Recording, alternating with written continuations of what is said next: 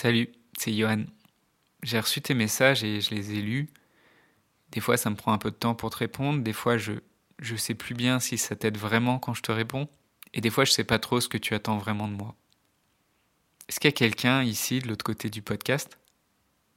Est-ce que je me parle à moi-même? Qui est là? Et qui suis-je pour toi? Qu'est-ce qui te pousse à revenir ici? Est-ce que c'est un, un ami que tu viens chercher? Est-ce que c'est quelqu'un qui, te comprendrait enfin au milieu de cette tempête? Suis-je une présence dans ton quotidien?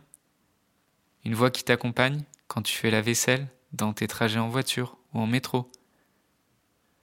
Être là, juste là. Peut-être combler ce vide que tu n'aimerais mieux pas regarder? Être une présence. Quel honneur en tout cas de m'avoir choisi. Dans un monde où la question de la mort est souvent taboue, où vivre un deuil signifie encore être jugé, provoquer de la gêne, de l'incompréhension, quand ce n'est pas de la pitié, la grande question est celle-ci. Comment des orphelins comme nous, qui avons vécu très tôt la mort d'un parent, qui ne voulons pas porter ce poids sur nos épaules toute notre vie, ni qu'il impacte nos relations actuelles, comment nous pouvons y donner un sens nouveau, construire des relations plus profondes, et surtout, comment nous reprenons le pouvoir sur nos vies? Mon nom est Johan, et bienvenue chez les orphelins résilients. Peut-être t'évites d'en parler. T'évites de parler de la mort, t'évites de parler de ton deuil. Peut-être tu te dis, tu te dis quelque part que ça va, alors qu'au fond de toi tu sens bien et tu sais bien que ça va pas si bien. Et surtout, c'est quelque chose que tu observes autour de toi, tu le vois dans ta famille, tu le vois dans tes relations amoureuses, tu vois dans la confiance que tu peux avoir en toi. Et peut-être tu as quand même un peu conscience des difficultés que tu as, tu essayes de faire des choses, tu essayes d'avancer petit à petit, mais si tu es vraiment honnête, est-ce que tu es vraiment en train de prendre ton problème et tes difficultés au sérieux? Ou tu te dis, bon, ça va, mais j'ai pas trop envie de me bousculer, je suis pas venu ici pour souffrir, ok? Ce, Je suis pas venu pour souffrir, ok? Qui, qui, fait rire tout le monde, qui m'a fait rire aussi, ce, ce même là qui vient d'une émission de télé, ce je, je suis pas venu ici pour souffrir, ok? Quand c'est de toi qui parle, je crois pas que ça fasse autant rire. Je me le suis raconté aussi longtemps, ce je suis pas venu pour souffrir ici, ok J'ai fait pareil en fait.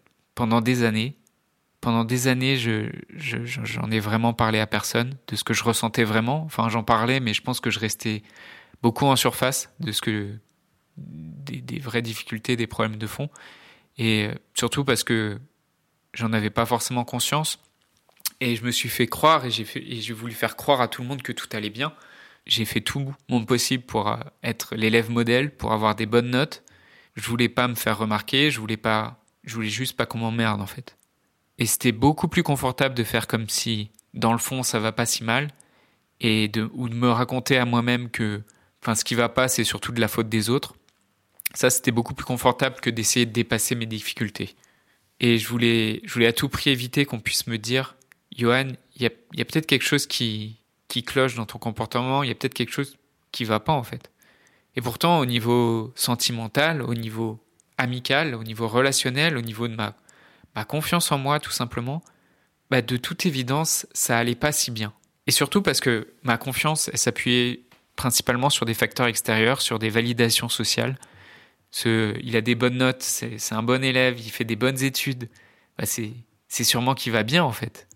Ou euh, il est en couple, il est en couple depuis 8 ans, bah ça, ça, ça, ça, montre bien que tout va bien pour lui. Ça, ça marche, ça a marché jusqu'au jour où la vie est venue me mettre une claque. Je suis rentré de vacances avec ma chérie de l'époque, et euh, donc ça faisait 8 ans qu'on était ensemble, et on découvre notre appartement complètement inondé un dégât des eaux monstrueux. En fait, on patauge dans l'eau dans tout l'appartement. La plupart de nos affaires et de, des, des, des meubles sont abîmés, sont détruits. Euh, ça, c'est à l'époque, c'est le premier signal d'alarme. Par chance, euh, une des collègues de, ma copine de l'époque nous prête son appartement. Et là, je commence à, à, ouvrir un peu les yeux. Je me dis, ah tiens, c'est, marrant, ça, il y a des gens qui nous aident. C'est pratique. Jusqu'ici, j'étais surtout centré sur mes douleurs, j'étais centré sur mes problèmes. Et là, je m'aperçois qu'on nous aide et sans rien attendre en retour.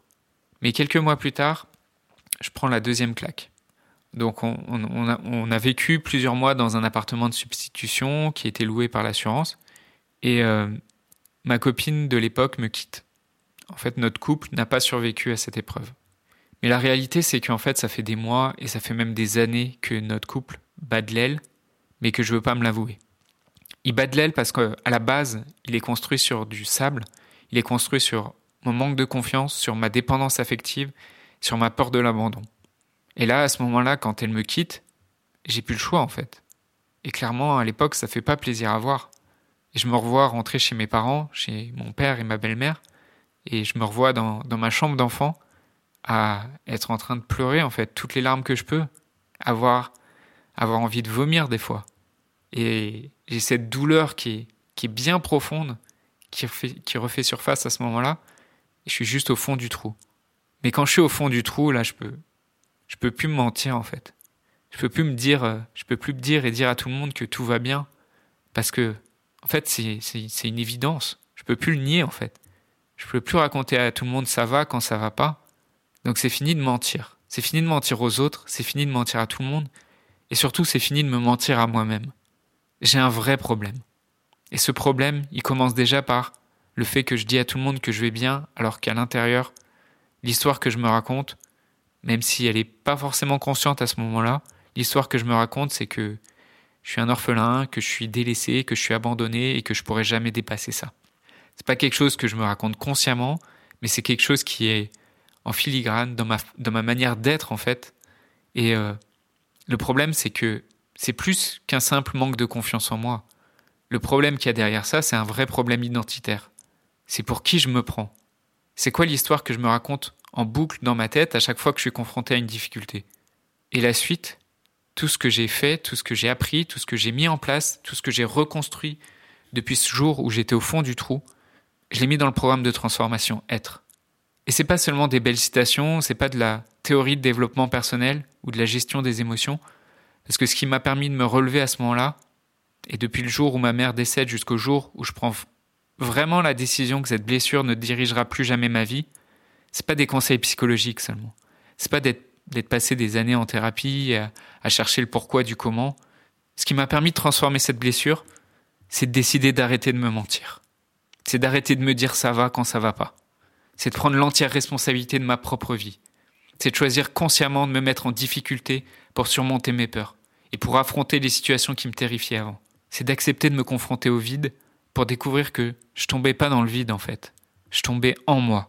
Alors non, j'étais pas tout seul pour faire ce chemin. Et oui, on m'a aidé. Oui, on m'a accompagné et oui, on m'a soutenu.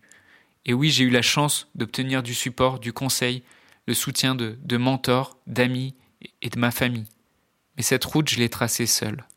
Affronter mes peurs, c'est moi qui l'ai fait, c'est pas eux. Et aujourd'hui, t'as le choix. Tu peux continuer à te mentir, tu peux continuer à te dire que dans le fond, ça va pas si mal, tout en racontant à tout le monde à quel point la vie est injuste pour toi, à quel point personne ne comprend et personne ne t'aide, ou tu peux décider de reprendre ton pouvoir et de reprendre le contrôle sur ta vie. Et bien sûr, tu vas pas y arriver tout seul. Faudrait être naïf pour se raconter et pour raconter à tout le monde qu'on peut y arriver tout seul. Aujourd'hui, ta chance, c'est que je suis là pour t'aider à faire ce chemin, mais je peux pas le faire à ta place. Il y a que toi qui peux décider de prendre cette route.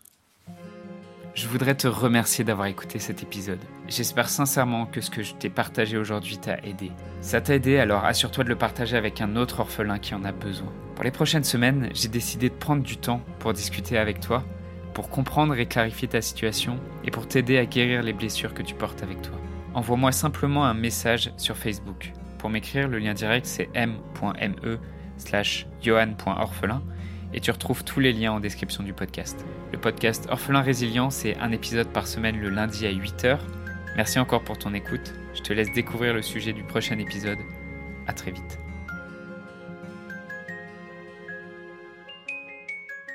La semaine prochaine, on parlera de gestion des relations, comment gérer le conflit par exemple.